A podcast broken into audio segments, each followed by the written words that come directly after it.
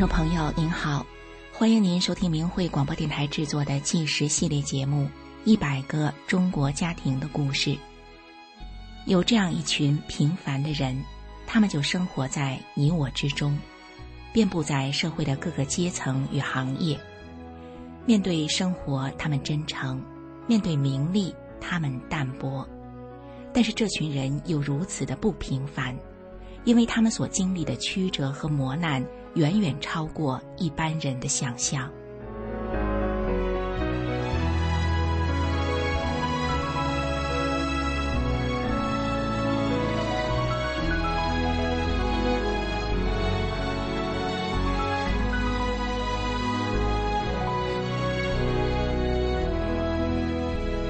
听众朋友，今天故事的主角是王少平和老伴儿周振才两位老人。他们驾驶着一台农用拖拉机，行驶了六百里地，要到天津滨海监狱营救自己的儿子。到监狱营救儿子，这是怎么一回事？他们的营救行动能够成功吗？让我们来听听他们的故事。凌晨六点，年近七旬的王少平和老伴儿周振才起床后。一碗冷粥，两人分着吃完。接着，他俩就顶着二月的寒风，开着一台破旧的手扶拖拉机出发了。他们要赶往六百里外的天津大港，去营救他们的小儿子周向阳回家。夫妇俩抱定决心，这次若接不回小儿子，就不回家。这天是二零一二年的二月十五号。一出门，五六级的西北风呼呼的吹。手扶拖拉机既不能遮风，也不能挡雨。王少平和老伴儿都被寒风刮得直哆嗦。老伴儿握着拖拉机的双手，在这冷天更是冻得僵硬不灵活。这台拖拉机原本是在田里牵引农机用的，既破旧。马力又不足，只能走下道。遇到特别不好走的路，就格外颠簸。两人经常因此被颠上坠下的，比海浪还要起伏。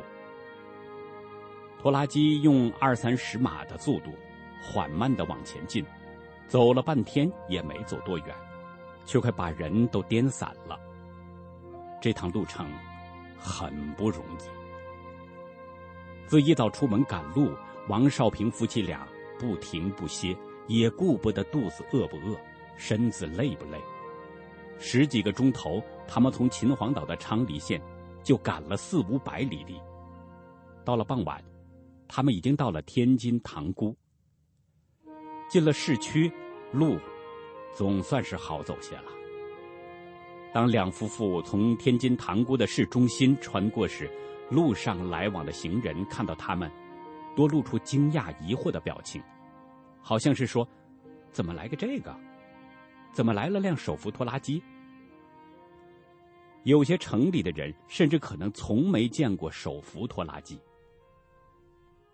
其实，对王少平夫妇俩来说，开着手扶拖拉机这么长途跋涉，也是万不得已的事。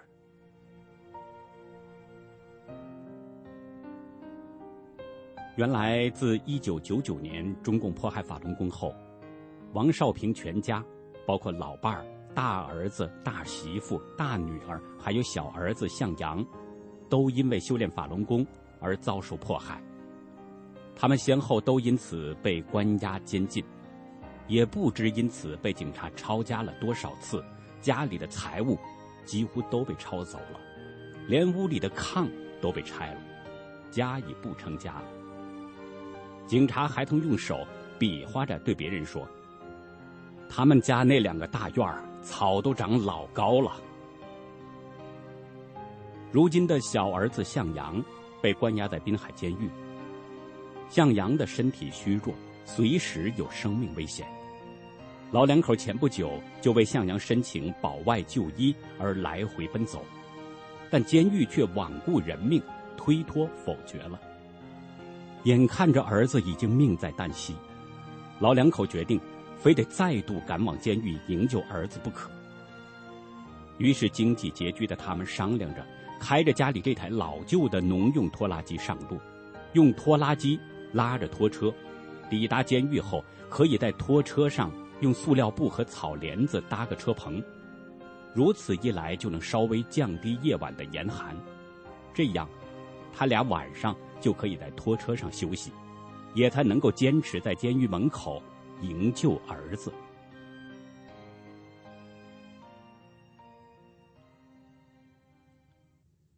颠颠簸簸了一整天，王少平夫妇两人好不容易才到了塘沽。然而渐渐黑了的天色却让他俩有点发愁了。这车没灯可以照路，可怎么办才好？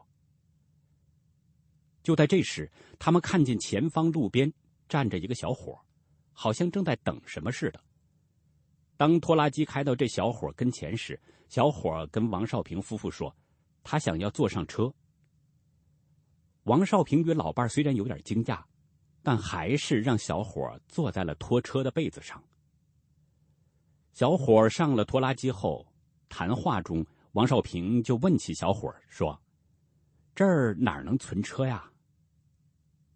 没想到小伙非常热心，他自告奋勇的说：“我带你们去存车。”他还说：“这个车在市里要罚钱的。”于是，在小伙的引路下，夫妇俩存放好了拖拉机，还找到了一家旅店。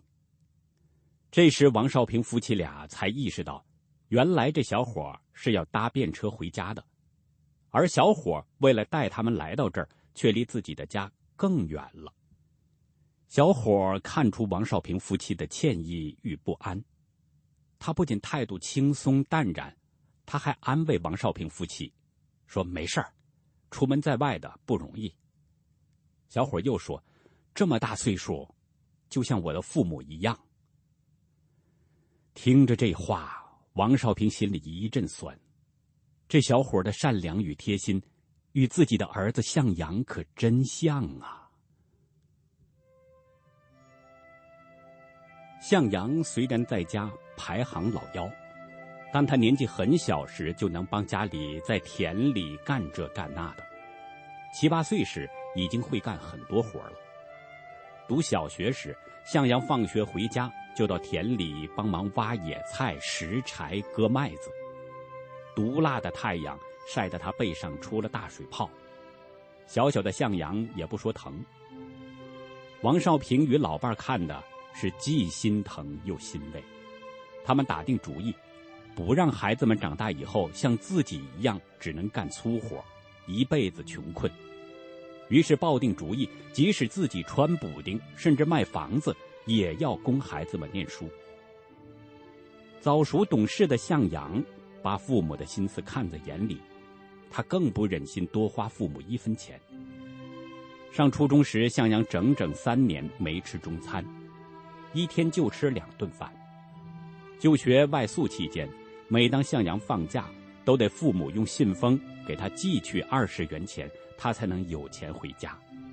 当父母难得给上一元钱时，向阳也舍不得花，都拿来买学习用的本子。然而天资聪颖的向阳，学习成绩也从没让王少平夫妻失望。六年制的小学，他五年就毕业。后来考上北方交通大学后，三年的课程。他两年就完成了。毕业后，向阳被分配到令人羡慕的天津铁三院工作，又受到工作单位的栽培，到天津大学进修。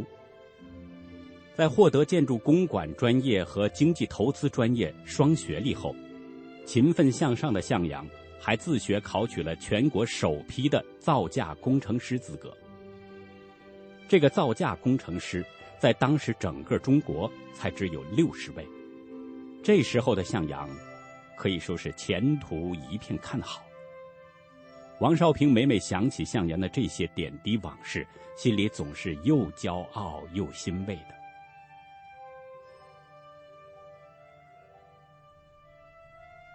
王少平夫妻送走心善又贴心的小伙后，他们进到旅店房间，安顿好一切，已经是晚上九点了。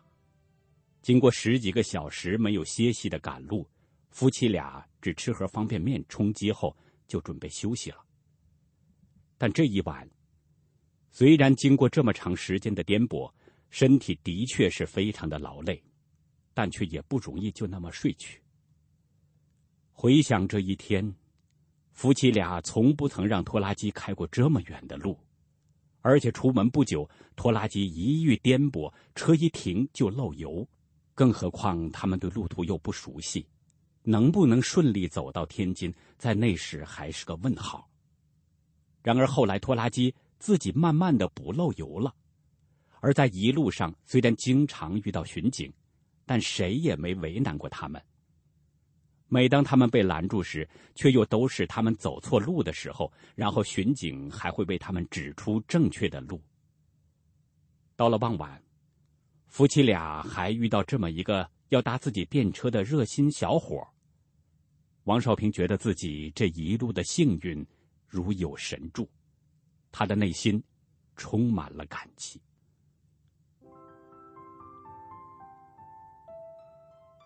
王少平想起自己在一九九六年开始修炼法轮功时，那时乖巧孝顺的向阳跟王少平说。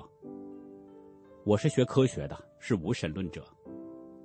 儿子向阳不想学，但王少平练功后几十年无药可医的腰痛，奇迹般的痊愈了，向阳很开心。之后，向阳眼看着自己的父母亲一有空闲就听大法师傅的讲课录音，于是他禁不住好奇，也听了。自此之后，原本无神论的向阳也跟着父母一起修炼了。修炼后，向阳就按照真善忍来做人做事。在单位里，向阳干的活最多。有大型项目，单位的老工程师都特别指定向阳来负责。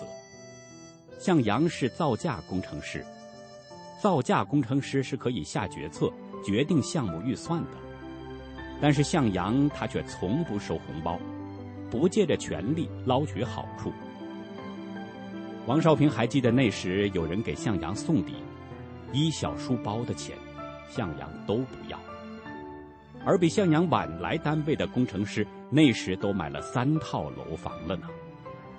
但是不收回扣红包的向阳，他领取的单位奖金却是最多的，因为他专心在工作上。表现出色，深受领导赏识。那时单位领导到家里来，他们都开心的对王少平说：“向阳是人才啊，工作能力强，兢兢业业的，大伙儿都喜欢他，也需要他。”听众朋友，然而就是这么一个有为又有操守的青年，如今却被关在监狱里，难不成当今的世道已经颠倒了？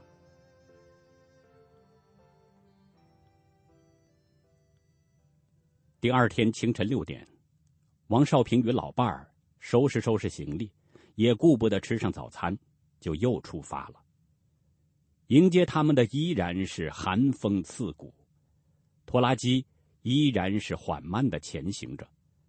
走了约莫四个小时，王少平的老伴算了算时辰，说：“应该快到了。”但王少平看着路况，越走越是感觉不对劲儿。后来他们确认，自己是走错了，迷路了，让不熟路况的夫妇俩一时间不免心焦了起来。但是很快的，他们的心情就平复了下来，因为这些年来，在中共迫害法轮功的政策下，他们已经经历过一场又一场的磨难。记得就在两年多前。也就是二零零九年的七月底，那时王少平和老伴儿才从滨海监狱接回向阳。那时一米七五个头的向阳，体重却只剩七十八斤。向阳当时是瘦的完全脱了相，连路都无法走。王少平见了儿子这般模样，是心如刀割。当时监狱对向阳酷刑折磨。让他放弃修炼，向阳因此长期绝食抗议迫害而性命堪忧，因此才被允许保外就医的。幸好回到家里，向阳随着修炼法轮功，他神奇的恢复了健康，人又活了过来。但是没想到一年多后，向阳又无端被绑架回了滨海监狱。现在被关在监狱近一年的向阳。又再度因绝食而处于生命垂危的情况，他每分钟的心跳只剩四十下，而且骨瘦如柴的他已经虚弱的不能灌食，也不能输液，随时都可能丧命了。然而监狱竟然仍推脱不理，不让保外就医，也不让律师探视。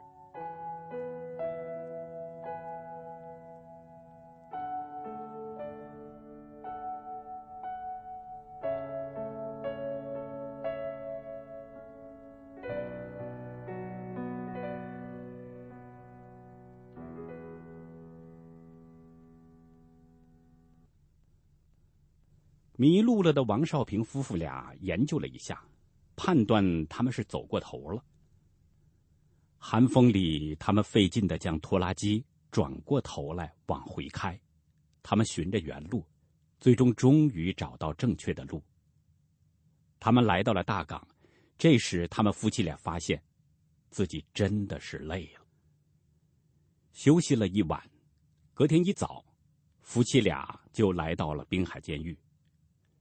滨海监狱那时没改名，还叫港北监狱。他们在监狱对接停好拖拉机，按照原来的计划，他们用塑料布和草帘子在拖拉机上搭建个棚子，还在草棚上牢牢的绑上一条横幅，横幅上写着“尊重生命，尊重人权，尊重法律”。他们还用白布做了两件坎肩式的壮衣，夫妇俩。分别把壮衣套在身上，在白色的壮衣上，他们一笔一画，端端正正的写着：“尊重生命，尊重人权，尊重法律。”以及强烈要求释放儿子周向阳。壮衣的背后则写着：“儿子因为信仰真善忍，遭受冤狱，三百多天无吃无喝。”随时有生命危险，监狱还不放人。不久后，监狱就发现了他们。监狱找来警察，有些警察拿着录像机，不停的对着夫妻俩录像。这天，天津气温突然下降。王少平与老伴穿着厚重的深色羽绒服，仍感到阵阵寒意。一个负责录像的年轻警察，那时冷得直哆嗦。王少平的老伴周振才见状，就把自己的羽绒服给年轻警察送了去。老伴对年轻警察说：“天这么冷，给你披上吧。”说着就把衣服披到警察身上。年轻警察披了一会儿之后，他好像意识到什么，就把衣服拿了下来。并给王少平老伴儿敬礼。王少平老伴儿给他批了几次，年轻警察就给老伴儿敬了几次礼。到了中午的时候，来了两个人，说车上的条幅违法。王少平夫妻让他们拿出法律规定，他们却蛮横的说：“我说你违法了。”于是王少平夫妻回说。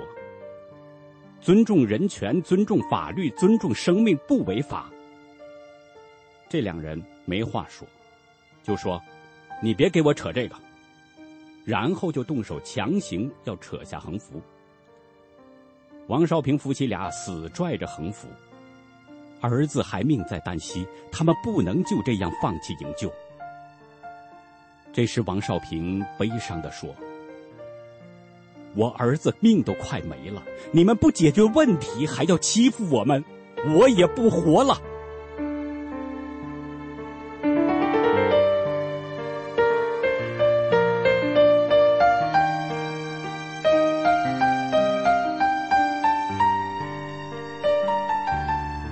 王少平夫妻接着告诉他们善恶有报的道理。王少平的老伴儿还说。我把命搁在这儿，也不让你拆。”这两人见王少平夫妻态度坚决的模样，方才罢手离开了。后来，警察又在监狱的大门外支了个铁架子，放着大录像机，对着他们录影。王少平不管录影机，他对着在场的警察与民众说：“自己一号的时候临时接到通知，到医院去看儿子向阳。”向阳的性命一定是危急了，监狱才会通知家属去医院。当他赶到医院时，看见向阳人更瘦了，更小了。然而他们会见话还没说完，就被断了电话。然后王少平看见向阳已经连走路都不行了，他对众人说：“我儿子是让人背着走的。”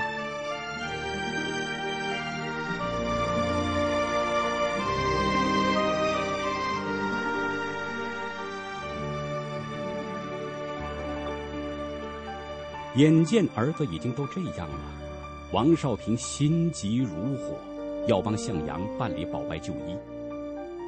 但是副监狱长刚开始敷衍，说让他们再见一面，后来又推说他一个人办不了保外就医。更后来，副监狱长甚至说，医生说的要等人不行了才能保外就医。听了这话。这让身为人母的王少平如何不心惊？说到这儿，王少平询问在监狱门外的人说：“谁的儿子这样，谁不着急？”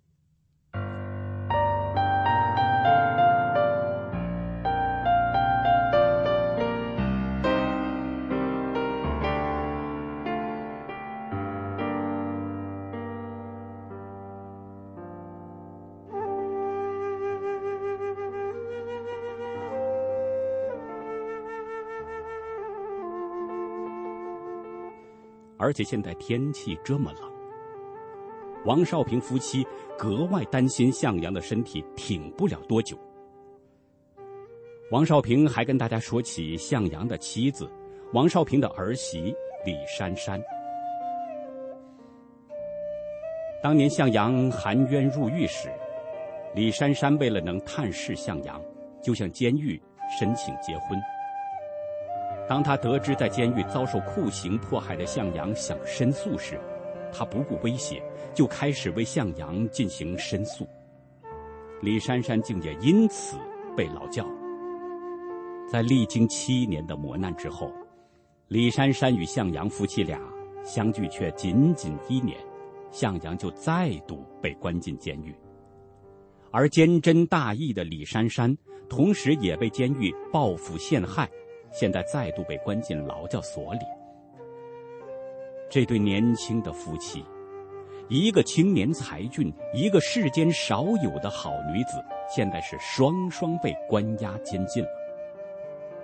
一个在场的警察，听着王少平说的，他听着听着，也为他们家的遭遇，难过的哭了起来。当天下午，监狱把王少平老家昌黎乡政府的人。都找来了，他们这个谈那个谈，轮着班的让王少平与老伴儿回去。但是王少平夫妻坚持要求他们解决问题。他们对来的人说：“知道你们解决不了问题，你们就不要劝我们，应该帮我们向上反映。”王少平乡里六一零的国保大队的公安局长都到了滨海监狱。面对各方来的人，不论是软言劝告还是强硬的威逼，王少平夫妻都不为所动。当问到是不是不放周向阳就不走时，王少平夫妻很坚决地说：“是，不放，我们俩也就在这儿陪着了。”两个老人那天就在监狱前站了一整天。有时在监狱大门口，有时站在长长的监狱围墙下。到了晚上，空旷的滨海监狱前，风变得特别大。有几个善心的民众过来关心他们，问老两口冷不冷。那晚的气温是零下十几度。王少平与老伴儿缩着身子，待在拖车上的草棚里。他们忍着低温，却安慰对方说：“不冷。”然而第二天，许多人给王少平夫妇送来了棉被、棉衣，还有送热饭、送各种食品的。有一个小姑娘，把她自己的围巾拿下来，然后给王少平围上。然后小姑娘又对着王少平说：“又好看又暖和。”有一个老年的法轮功学员和女儿送来了两大瓶热水，一时间把小澡棚暖得热乎乎的。这天天气也很冷，只是比昨天的风小了些。滨海监狱附近是大学区，这两天正赶上开学。人来人往，王少平夫妻身穿白色壮衣，引起不少人的注意。有人问：“这是怎么回事？”老人说：“要儿子。”并让他们看壮衣上写的字。看过的人很惊讶，说：“现在还在打压法轮功？”不少人给壮衣和他们的拖拉机篷车拍照。也有人看着两个老人在寒风中站立的凄苦模样，同情的落泪。在第二天，监狱对王少平夫妻俩更是严阵以待。监狱的四周和拖拉机前都派有便衣与刑警看着，还有不少警车及外地车子来回穿梭。一个同情王少平夫妻俩的人说。应该到一个人多热闹的地方去，这儿人太少了。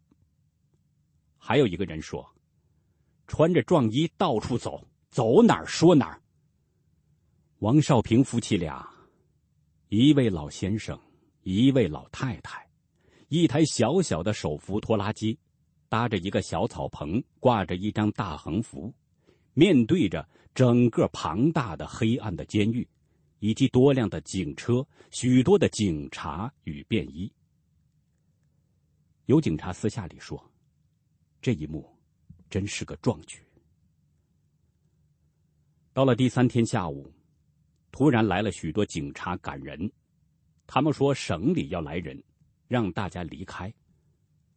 而就在这个时候，也突然出现许多民众往拖拉机走来。原来是他们得到警察赶人的消息，急忙赶来声援。就在警车四周监视下，这些人，包括当地法轮功学员在内的二十多名好心民众，就坚守在拖拉机前，彻夜的守着王少平夫妻。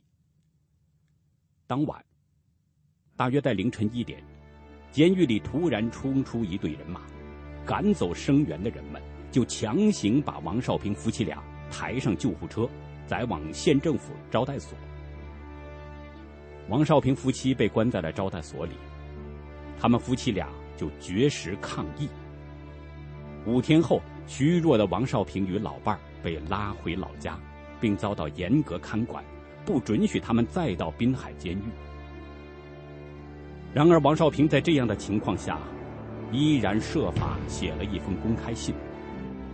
这封信里，他呼吁着：“我们还在盼着向阳早日脱离冤狱，盼着善良的人能够给予救助，帮帮好人，救救好人。”王少平接着写道：“周向阳不只是我的儿子，也是这片燕赵大地上的好儿郎。”